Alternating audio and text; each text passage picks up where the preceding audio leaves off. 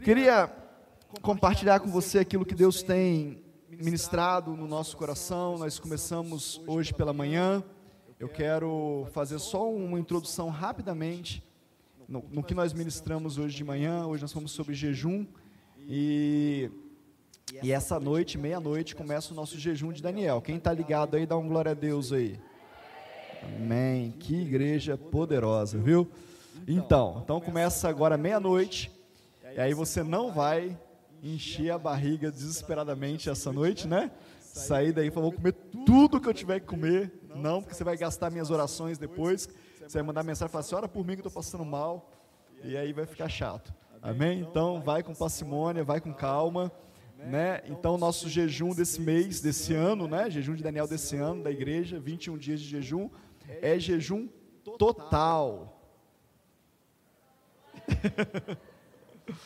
Acabaram todos os meus problemas, pastora Carla. Aquele negócio de falar assim, é jejum de doce. Aí eu chego em casa e chega a mensagem: chiclete é doce. Acabou meus problemas, é jejum total, acabou. Então tudo é tudo, só pode água. Amém?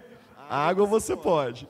Então, jejum total de 14 horas, de meia-noite até as 14 horas, ou de meia-noite às 16 horas, ou de meia-noite às 18 horas. Amém? De acordo com a sua possibilidade. O amém vai diminuindo, né, gente? O amém estava amém, aí depois amém, amém, amém. Mas a gente vai vendo. E, e aí você pode é, escolher qual que você consegue, né? Mas a gente queria desafiar você. Tem um tempo muito, muito forte chegando para a igreja do Senhor Jesus. Tem um tempo muito forte acontecendo no mundo. E você precisa se revestir de poder de Deus. Nós precisamos nos revestir, nós precisamos fortalecer o nosso espírito. Amém? Então tem alguns irmãos que têm dificuldade de horário, pausa da usina, pausa dos plantões, pausa de algumas coisas. Então, faça flexível, faça de 10 da noite a meio-dia, ou de 8 da noite anterior até 10 horas da manhã. Vê aí o que, que você. Mas faz o jejum. Amém? Não é imposto. A palavra de Deus fala que tudo que não é por fé é pecado. Então não é uma ordem, mas é uma direção. Se você quiser entender que é uma direção na sua vida, eu tenho certeza que Deus vai te fortalecer. Pode ter certeza disso. Agora, com prudência, talvez você tenha alguma questão de saúde, né, os diabéticos, aquelas pessoas que têm essas questões mais relacionadas à alimentação, aí você tem que ser prudente. Amém? Se Jesus não te curou até hoje, você precisa continuar sendo prudente. Amém? Então, faça com prudência, com ordem. Qualquer dúvida, pergunte para a gente. A gente brinca né, sobre essas coisas, das, das dúvidas de jejum, mas nós estamos abertos a te orientar. Agora, não coloque sobre os seus pastores a responsabilidade de você não jejuar. Amém? Você me libera do jejum? Eu não libero ninguém de nada, querido. Amém? Eu não morri na cruz por ninguém. Quem morreu foi Jesus. Amém? Então você resolve lá com ele. Você fala: olha, Jesus, não dá para mim. Né? Nesse momento não dá e tal, mas eu vou orar nesse período. Eu vou fazer um jejum de, de televisão, de celular. Talvez seja mais difícil ficar sem o celular do que ficar sem comer. Né? Então, faz um jejum de celular, faz um jejum de alguma coisa, mas consagre a sua vida ao Senhor. Amém? Glória a Deus por isso. Amém. Então tá bom. Vamos lá então. Quero compartilhar com você aquilo que Deus tem falado comigo e tem me mandado compartilhar com a igreja alguns sinais, algumas direções, algumas dicas do Espírito. Deus tem confirmado isso no meu coração. Eu queria compartilhar com você com todo carinho e com toda a responsabilidade de Deus sobre a tua vida, como um profeta de Deus como alguém que traz uma palavra de Deus para você. É necessário que a gente, nesses dias, querido, comece a caminhar de volta a alguns lugares que nós saímos. Deus tem falado muito forte comigo sobre isso, sobre retor retor retornar a alguns lugares. Eu brinquei com a pastora Carla, falei, é, preciso voltar a alguns lugares, né? A gente estava conversando. Precisamos voltar.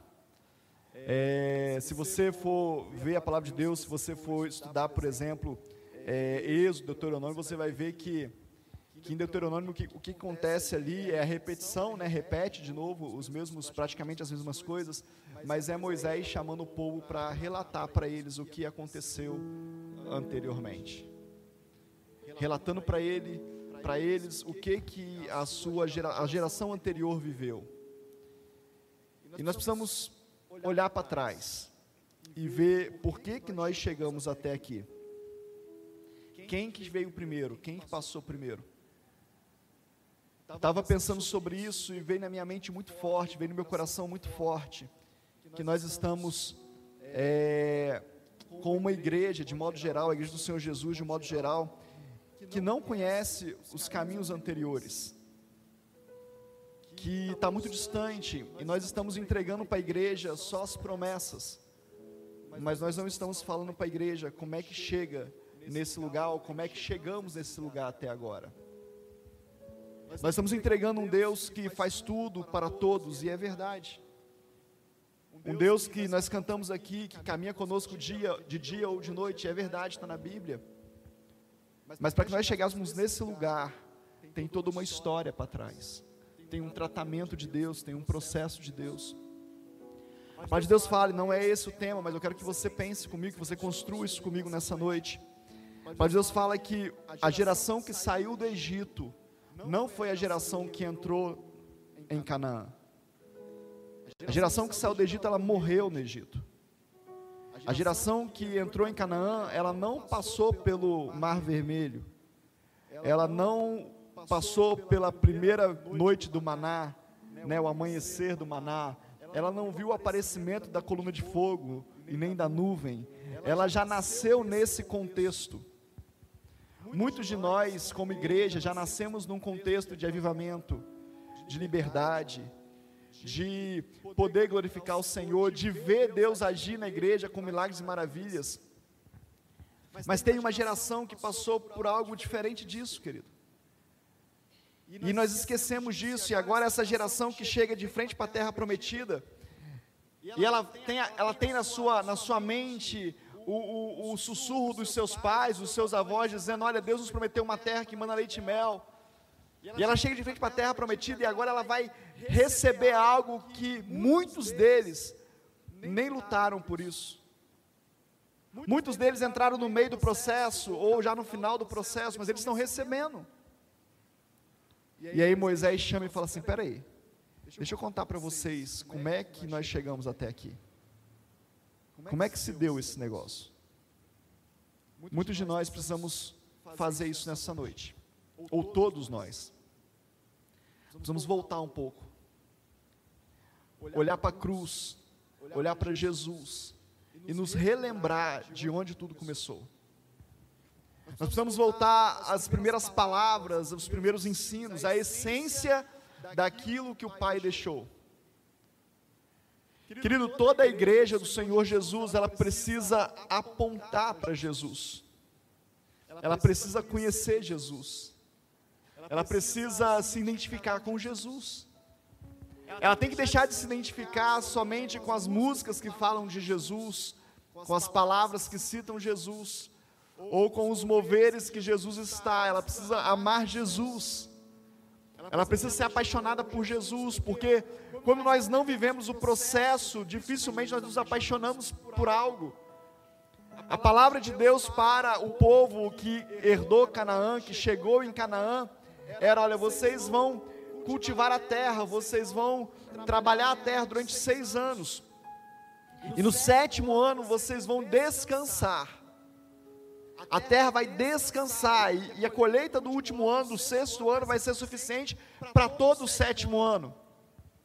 Para quem viu o mar se abrir, querido, para quem viu o Faraó morrer com seu exército, para quem viu nascer água da rocha, não é difícil acreditar que o Senhor vai suprir no sétimo ano. Mas aquela geração, ela não tinha vivido essas coisas na sua totalidade. O que eles fizeram? Eles trabalharam todos os anos, todos os sétimo anos. Eles não descansaram a terra, porque eles não confiavam em Deus. Não foi ensinado para eles confiar em Deus. O que aconteceu é que todos os sétimo anos que eles trabalharam, deu um total de 70 anos durante todo o período. E é exatamente esse período que eles se tornaram escravos da Babilônia por 70 anos. Porque não obedeceram o que o Senhor mandou fazer. Mas não obedeceram por quê? Porque estava muito distante da sua realidade. Era muito difícil confiar em Deus, entender que Deus ia suprir. Imagina você que aquele povo, eles acordavam de manhã e tinha maná. Tinha uma nuvem, tinha uma coluna de fogo, tinha água na rocha. E agora, quando eles atravessam o Jordão, e eles comem do fruto da terra, imediatamente acaba o maná. Agora você vai plantar e colher. Como agora confiar que eu vou, não vou plantar e ainda assim eu vou colher? Se imediatamente parou de brotar maná, parou de vir o maná, mas eles precisavam confiar em Deus. Deixa eu te falar um negócio, querido. Não ser apaixonado pela essência de Jesus pode te fazer escravo de alguma área da sua vida. Não entender a pessoa de Jesus pode te tornar um escravo de dores, de traumas, de doenças, de sentimentos, de alma, porque nós estamos conhecendo só os moveres, mas não o dono do mover, não o Senhor que conquistou na cruz todas as coisas. Amém?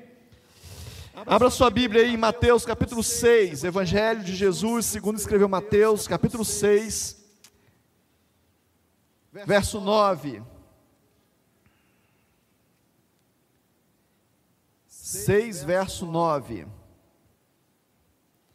Texto bastante conhecido, de propósito, para a gente voltar à essência. Se você achou aí, dá um glória a Deus aí no seu lugar. Diz assim: Portanto, orem assim, Pai nosso que estais nos céus, santificado seja o teu nome, venha o teu reino Seja feita a tua vontade, assim na terra como no céu. O pão nosso de cada dia nos dá hoje. Só até aí. Quero trabalhar com você só esses três versículos da oração conhecida como oração do Pai Nosso. Essa oração, ela é a oração modelo que Jesus dá aos seus discípulos, e ele faz isso depois de uma exortação. Se você ver um pouquinho antes, no versículo 7, quando ele está ensinando, ele fala assim: ó, e orando assim, não usem vãs repetições como os gentios, porque eles pensam que por muito falar serão ouvidos. Não sejam, portanto, como eles, porque o Pai de vocês sabe o que vocês precisam antes mesmo de lhe pedirem.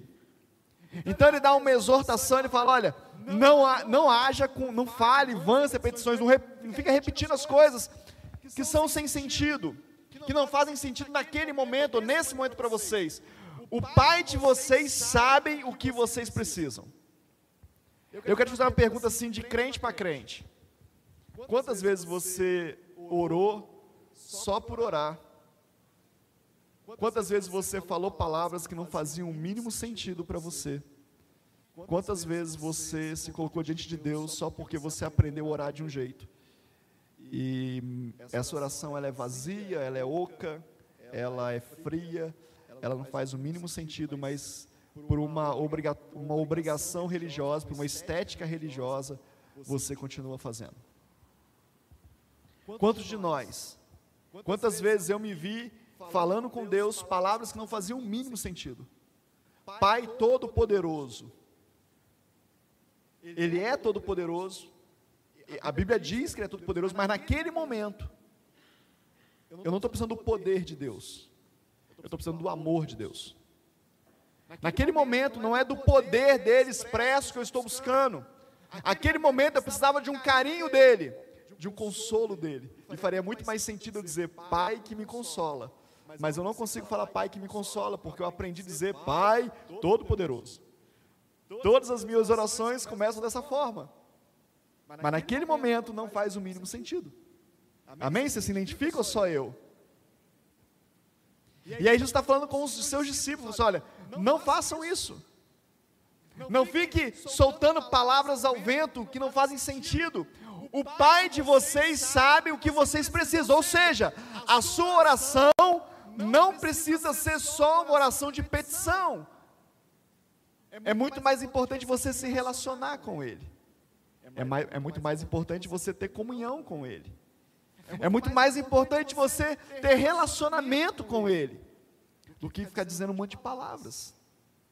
E a gente gosta, a gente que é evangélico, a gente que é da igreja, né, como dizem, a gente gosta de usar essa palavra para poder acusar os outros. Não, porque eu não fico repetindo as coisas. Mas quantos de nós, querido, nas nossas famílias, sabemos exatamente como é que a tia Dorinha ora? Como é que o tio Joaquim ora? Porque a oração dele é sempre a mesma coisa. Quantos de nós sabemos como é que o nosso pai, a nossa mãe ora? Isso não é vã repetição também ou não?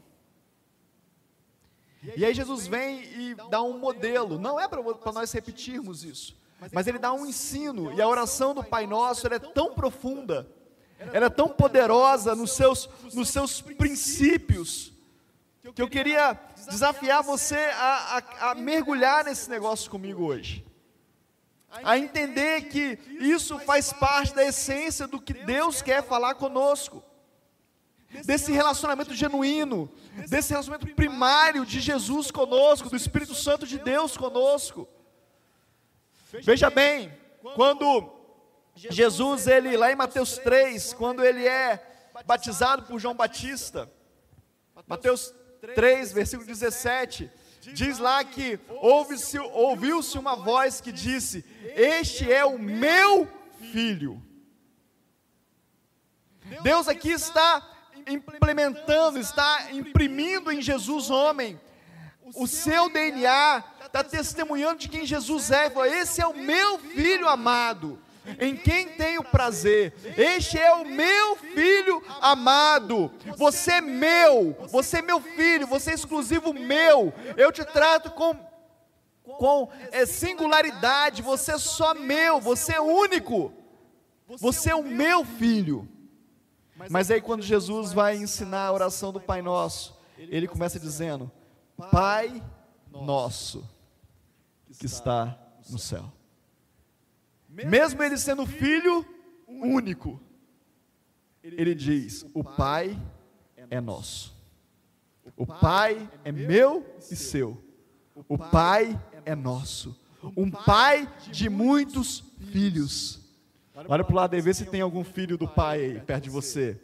Fala com ele assim: O pai é nosso, fica tranquilo. Ele começa dizendo: Olha, ele começa declarando aos seus discípulos nós temos um Pai que age sobre a nossa vida.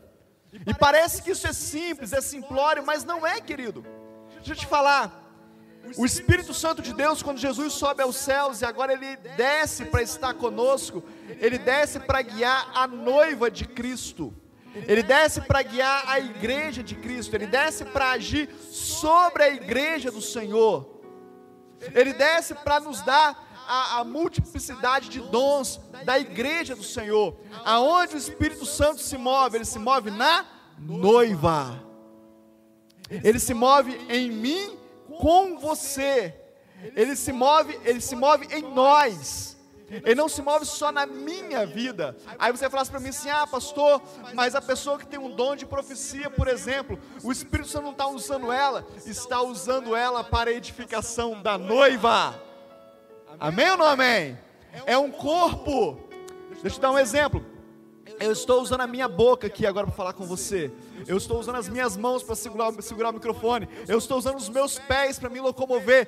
Tudo isso faz parte de uma, de uma cooperação do meu corpo. A minha mente está coordenando essas atitudes para que o meu corpo consiga chegar a um objetivo. Assim é o corpo do Senhor Jesus na terra. Assim é a igreja nós nos movemos, cooperamos uns com os outros, porque somos filhos de um mesmo Pai, o Pai nosso. E ele fala só: o Pai é nosso e o Pai que é nosso está no céu. Duas revelações simples, mas poderosas.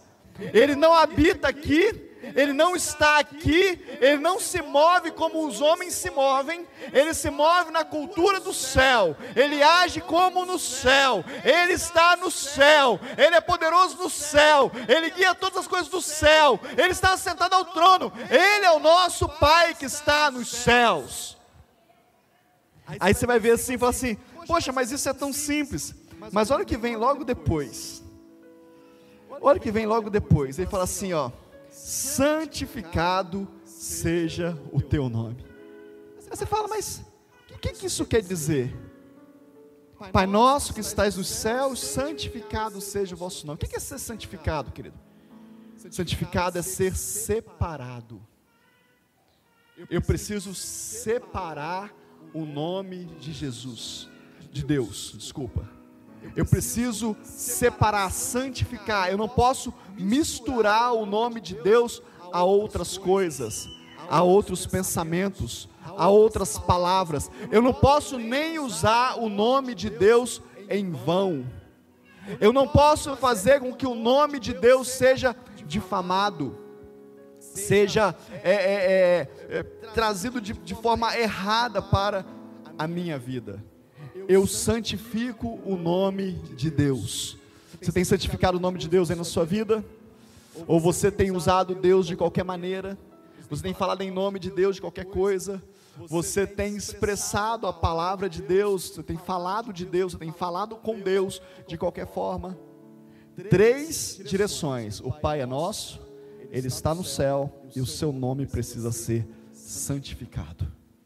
O seu nome precisa ser separado. Eu preciso saber falar o nome de Deus.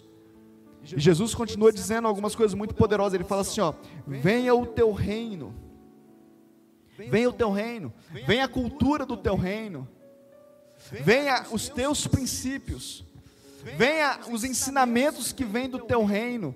No início, lá, quando ele começa a pregar o Evangelho, a sua primeira palavra é: arrependei-vos, porque é chegado o reino. E agora ele está ensinando para que o reino venha. Ore clamando pelo reino. Olha, querido, isso é muito poderoso. Peça a Deus que o reino venha na sua vida. Peça a Deus que o reino venha na sua casa. Peça a Deus que o reino venha na sua família. Venha o teu reino. É porque o reino de Deus, ele é luz. O reino de Deus, é transformação. O reino de Deus é libertação. Jesus, quando a, a profecia aponta para Jesus, ela fala assim, ó, ele veio trazer, ele veio declarar, proclamar liberdade aos cativos. Ele veio trazer vista aos cegos. Ele fez fazer os coxos andarem. Ele veio salvar a humanidade. Isso é reino dos céus. Reino um novo reino, a cultura do reino. E ele continua dizendo: assim na terra como é no céu. Você acha mesmo, querido? Pensa comigo aqui, reflita comigo aqui. Você acha que a igreja do Senhor Jesus, que você na sua casa, que na sua vida, você está vivendo o céu na terra? Você acha? Você já chegou lá? Nós já chegamos lá como igreja? Não é uma palavra para você sair daqui deprimido hoje, mas é uma palavra para você sair consciente. Nós estamos vivendo o céu na terra? Isso aqui é uma verdade na nossa vida. Se não estamos vivendo, o que, que falta? Se não temos vivido o céu na terra como Jesus ensinou a orar, o que que falta? Quais são as carências que nós temos? Quais são as cadeias que nos seguram? Quais são as prisões que não nos deixam viver céu na terra? Quais são? E a palavra continua dizendo: olha, o pão nosso de cada dia nos dá hoje. Aí você pode pensar assim: poxa vida, é sustento, é provisão, é, é tudo isso, mas é muito mais do que isso.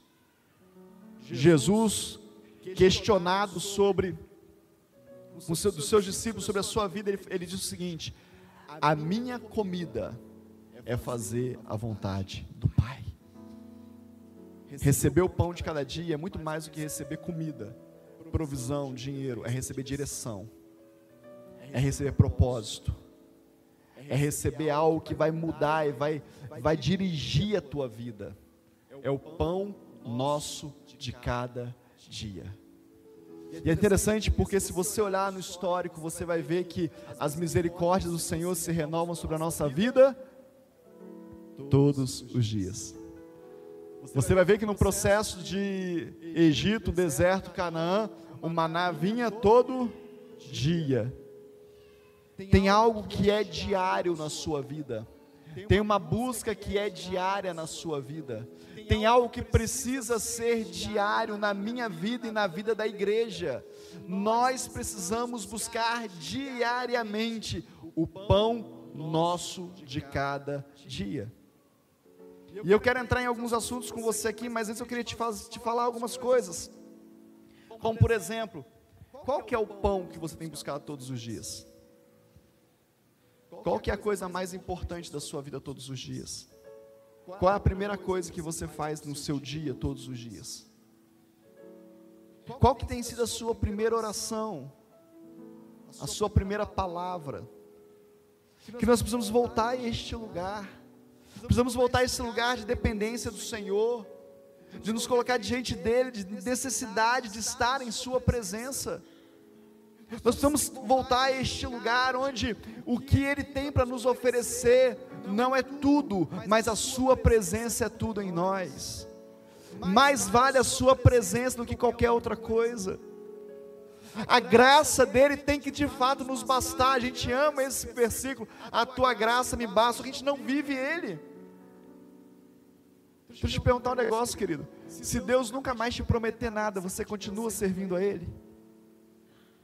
Se Deus nunca mais fizer nada na sua vida, você continua servindo a Ele? Isso é tão forte porque a palavra de Deus para o seu filho unigênito no batismo. Em junho nós vamos batizar a Letícia. Eu e a pastora Carla, né? E aí nós, eu fico pensando nas palavras proféticas que eu vou liberar sobre a vida dela aquele dia. Mas sabe qual foi a palavra profética que Deus liberou sobre Jesus? Tu é meu filho. Ele não disse você vai curar, você vai ser um grande missionário, você vai libertar cativos, você vai. Não, ele falou: Tu é meu filho. Basta ser filho de Deus. Isso era o suficiente. Tu és meu filho. Mas para a gente hoje, como filhos de Deus, adotados, como diz a palavra, né? Somos filhos por adoção. É pouco ser filho de Deus, né? Tem sido pouco. Tem sido pouco ser chamado de filho de Deus. Nós queremos saber, mas e aí? Como filho de Deus eu ganho o quê? Como filho de Deus, quais são as promessas? Como filho de Deus, o que mais vai acontecer? Eu me lembro de eu pequeno nos cultos ao ar livre, na cidade onde eu morava onde aqueles presbíteros, aqueles pastores já idosos diziam: o mais importante é ter o um nome escrito no livro da vida. Deixa eu te perguntar. Qual foi a última palavra que você ouviu na sua vida que falou do livro da vida? Será que todos nós conhecemos o livro da vida? Será que todos nós sabemos que o nosso nome está escrito no livro da vida? Ou talvez você nem saiba disso. Que existe um livro que vai ser aberto e o nome dos salvos vão estar lá. Porque não se fala mais em livro da vida, se fala na promessa do que vai acontecer esse ano, o ano, não sei o que, o ano de não sei o que, o mês de não sei o que. Querido, tudo isso é maravilhoso. Eu acredito numa, numa Canaã terrena, eu acredito numa prosperidade na terra. Eu acredito que Deus tem algo precioso para a sua igreja. Mas isso não é o principal. O principal é estar em Cristo, é a Sua presença em nós. O principal é ter o nome escrito no livro da vida. O principal é ser filho dele. O principal é chamar ele de pai, ele chamar de filho. Isso é o principal. Precisamos voltar a este lugar. Percebe que quando Deus trata com Jesus, Ele trata na singularidade, na particularidade, Ele fala: Esse é o meu filho. Mas quando nós tratamos com Ele, quando Jesus trata com Ele, fala: Nosso Pai. Deixa eu te falar, querido. Aqui, ó, aqui, ó, Ele é nosso. De lá para cá, eu sou só dele. Você está entendendo ou não? Quando eu o adoro, na adoração ele é coletivo, ele é nosso. No culto ele é nosso, na palavra ele é nosso. Aqui ele é nosso, mas quando ele tem uma palavra de lá para cá, ele fala comigo como filho único, especial, particular. E aí, se você for caminhar na vida de Jesus, você vai, vai ver que ele vai dizer: no meio do seu ministério, quando ele é interrogado sobre aquilo que ele está fazendo, ele fala assim: Eu só faço aquilo que eu vejo o Pai fazendo. O que eu estou fazendo é o exemplo que eu vejo no Pai. Deixa eu te falar, querido, ministerialmente, nós nos movemos aqui, ó, todos nós. Jesus sempre se importou com o coletivo. Jesus alimentou as multidões, amém ou não amém? Jesus mandou se importar com os órfãos e com as viúvas, amém ou não amém? Jesus nunca deixou a igreja desassistida. Jesus nunca deixou o povo desassistido. Mas o seu relacionamento com o Pai, ele também nunca deixou de lado. A igreja precisa saber onde o Pai está movendo.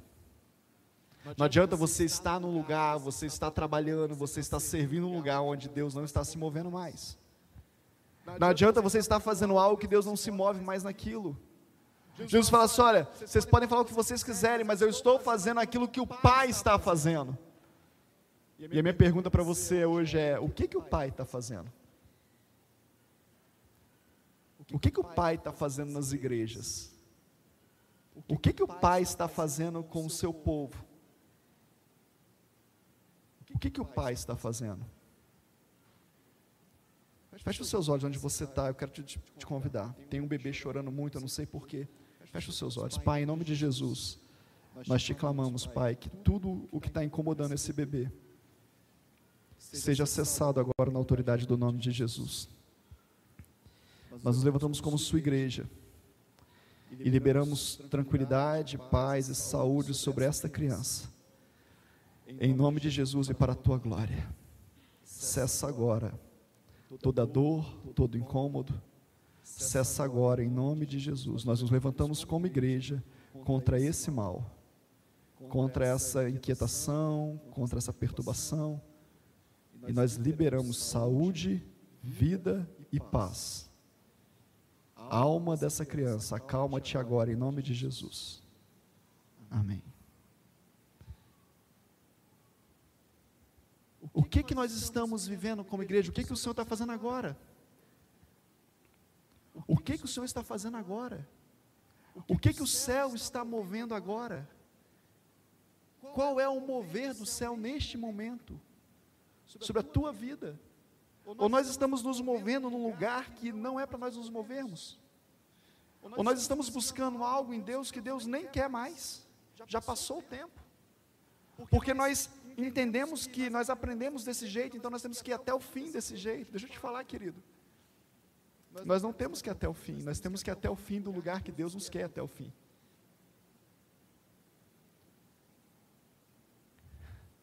Tem tantas verdades que nós precisamos voltar e, e refrescar na nossa memória. Quando Jesus está na cruz, quando ele está na cruz, lá nos últimos momentos da sua vida, nos últimos momentos da sua história na terra, quando a morte parece que vai vencê-lo, ele fala com o Pai particularmente, ele fala: Pai, Deus meu, por que me abandonou? Ali Deus está movendo. Era da vontade do Pai aquele negócio. Mas o Pai também nos chama de povo exclusivo dele. O que, que você está querendo dizer, bispo? Eu estou querendo dizer que existe um relacionamento pessoal e existe um, relacionamento coletivo. E como igreja nós precisamos entender isso. A grande crise, querido, a grande semente de crise que o inferno planta sobre a igreja do Senhor Jesus nesse tempo, é a igreja estar se movendo a um lugar e ele plantar no coração das pessoas, tipo, não é isso. Todos os dias eu esbarro com gente que vai dizer para mim: Olha, bispo, eu tenho um chamado para essa área. E eu olho e falo: Meu Deus, não tem. Não pode ter. E aí a igreja não dá a oportunidade porque realmente não tem o chamado. Aí a pessoa fica frustrada e agora ela traz um problema para o meio do corpo de Cristo. Porque ela não entendeu ainda onde Deus está movendo. Você está entendendo não? Eu me lembro, eu falei aqui dos cultos ao ar livre. E eu acho fantástico. Participei de muitos cultos, talvez muitos de vocês nem sabem o que é isso, né? É culto na rua, com caixa de som. Participava de cultos ao ar livre toda semana, todo domingo. Mas qual sentido faz, querido, hoje ter um culto ao ar livre? Sabe? É pecado fazer culto ao ar livre, bispo? Lógico que não. Mas faz sentido. Ou talvez a gente precisava colocar a nossa energia, a nossa força, a nossa a nossa vida em algo que realmente Deus está se movendo. Queria desafiar você nessa noite, querido, a voltar para o lugar que você precisa estar. Deus me falava quando eu estava escrevendo essa palavra, Deus falava para mim sobre pessoas que perderam a essência, perderam o chamado, perderam a alegria do ministério, perderam a alegria de servir a Deus. O Espírito Santo Deus me falava sobre pessoas que só estão na igreja com medo de ir para o inferno que vem talvez de vez em quando à igreja para poder cumprir um protocolo familiar, porque a esposa fica chamando, porque o marido fica chamando, porque a namorada chama, porque o namorado chama, porque a mãe fica perturbando. Mas o último lugar que queria estar era aqui. Estou sendo muito sincero. Estou tratando com você com toda transparência, porque foi o que o Espírito Santo me disse. Foi isso que ele gerou no meu coração. Mas também me falou de pessoas que querem muito servir a Deus.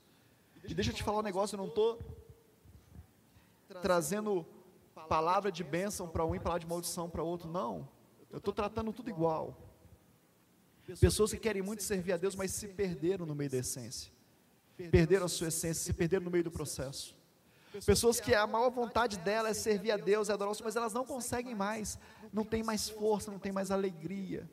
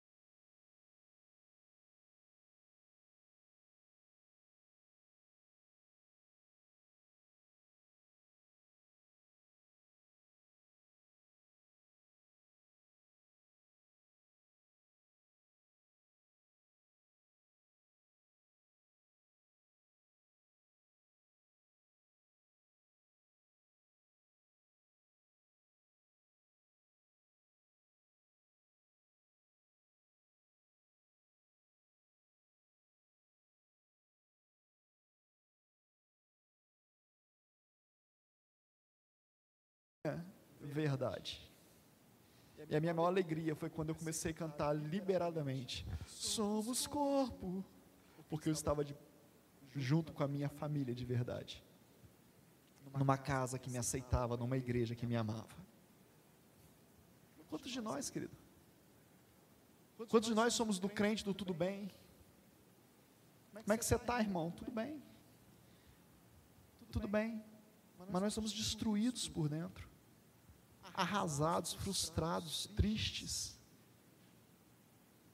Deixa eu te falar um negócio, querido. Isso entristece o espírito, enfraquece o corpo, ridiculariza o reino. Sabe, querido?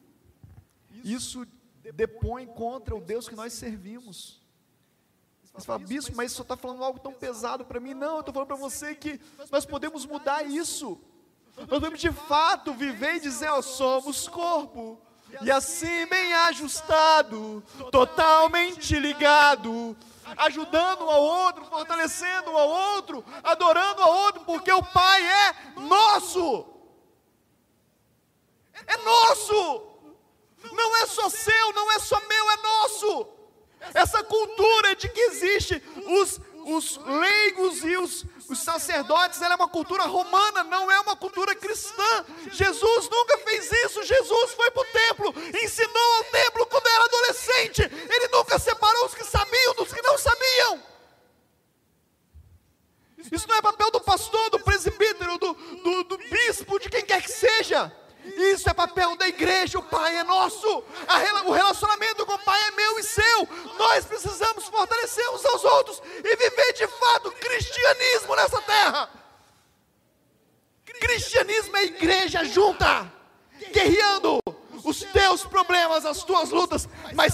as tuas vitórias, as tuas celebrações, aquilo que você conquista, me alegra, porque o Pai é nosso.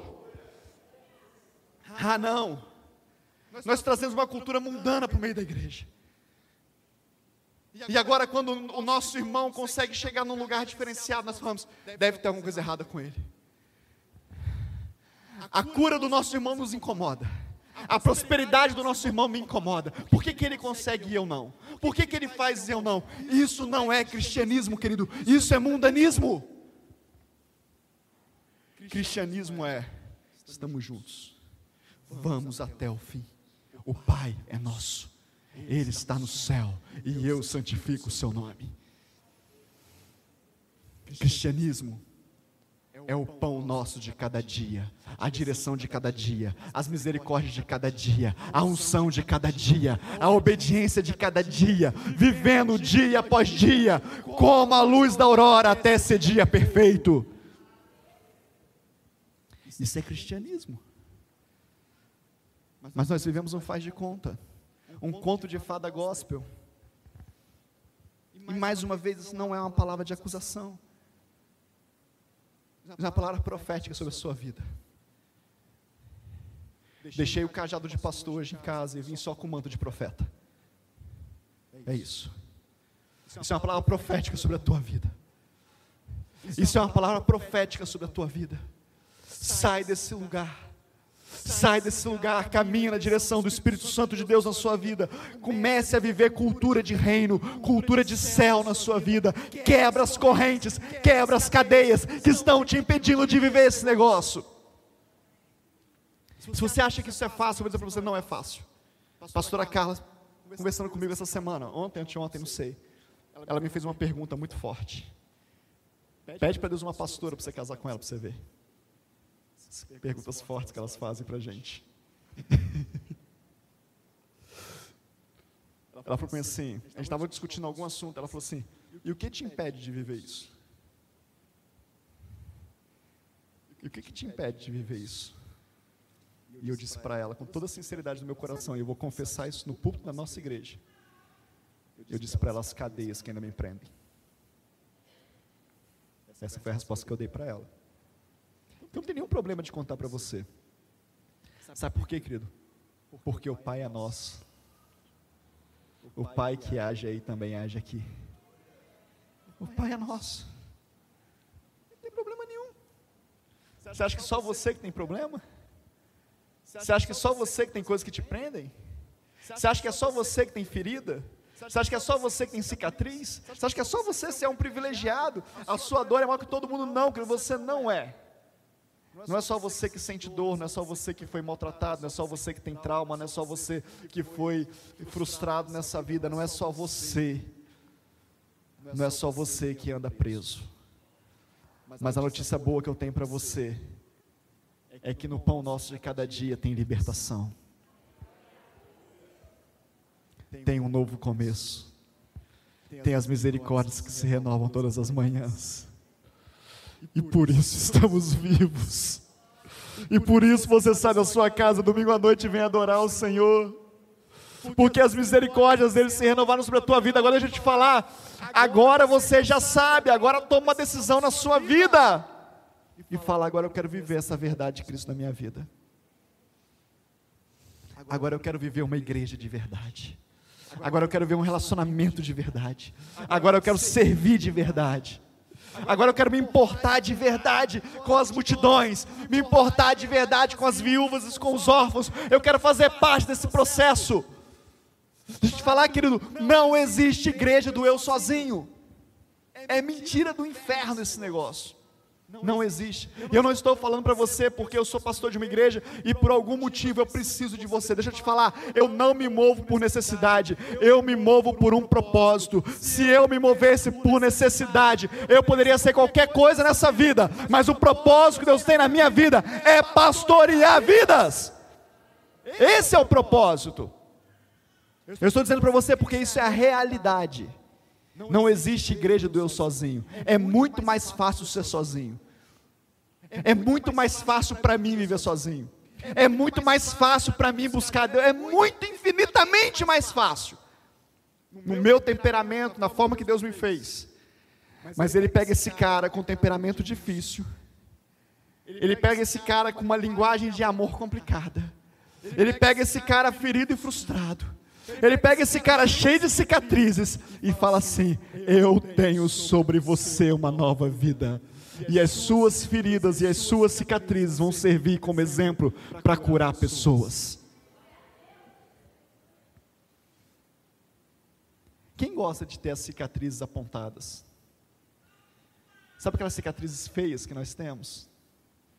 Que alguém fala assim: O que, que é isso aí na sua cara? Aí você tem que contar a história, sabe? Sabe aquelas cicatrizes que todo mundo vê e todo mundo pergunta o que, que é? Que o seu sonho é você ir lá no, no Pitangui lá e fazer uma plástica para tirar? Pois é, querido, essa é a vida do pastor. Essa é a vida do profeta. Essa é a vida da família pastoral. As nossas feridas são expostas, são apontadas, são tocadas todos os dias para que outras vidas possam ser curadas. E esse é o propósito de Deus na minha vida. Agora, qual que é o propósito de Deus para a sua vida? É se esconder? É ficar atrás da moita? É esquentar banco de igreja? É ficar esperando o arrebatamento? Ou é viver o propósito que Deus tem para você? O que, que você quer da sua vida? Deixa eu te falar, querido. Eu estou terminando já, mas o Espírito Santo de Deus está falando conosco aqui.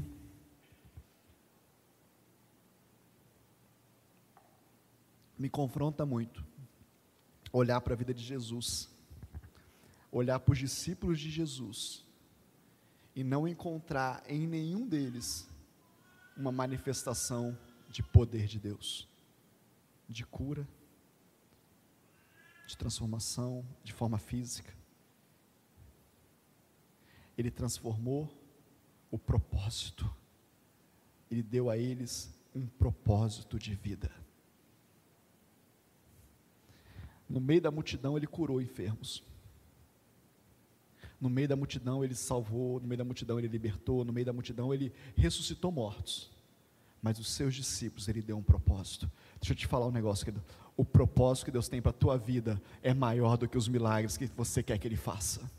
Você está atrás de milagre. Ele está dizendo para você: Eu tenho um propósito para você.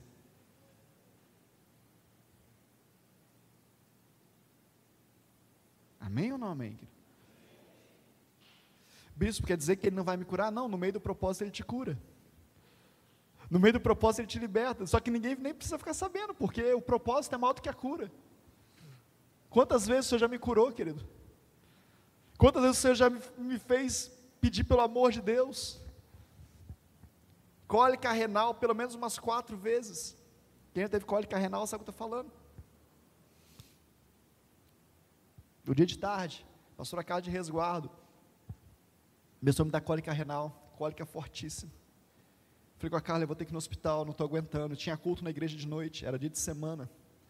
Não tínhamos todos os obreiros que nós temos hoje. Letícia estava novinha, recém-nascida.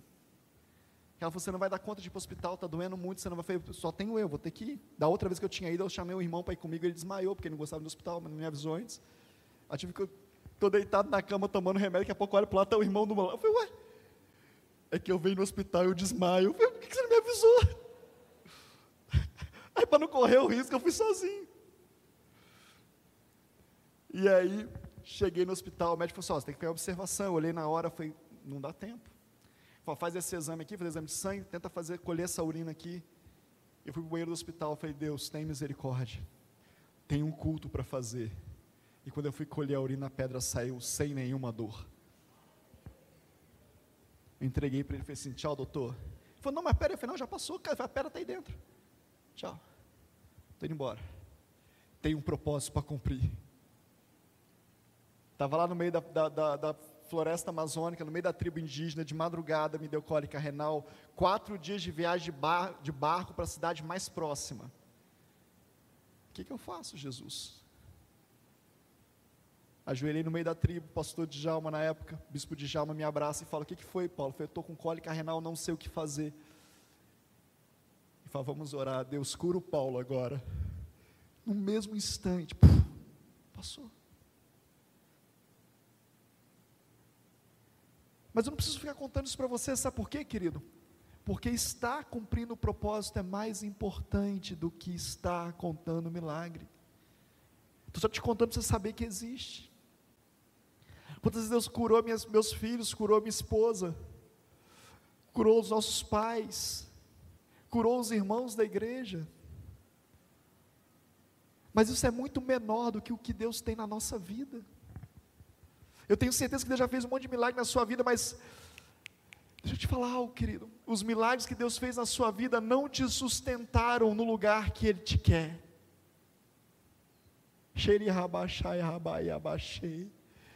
Todos os milagres que Deus já fez na sua vida não estão te sustentando no lugar que Ele te quer. Então não é de milagre, nós estamos falando de propósito.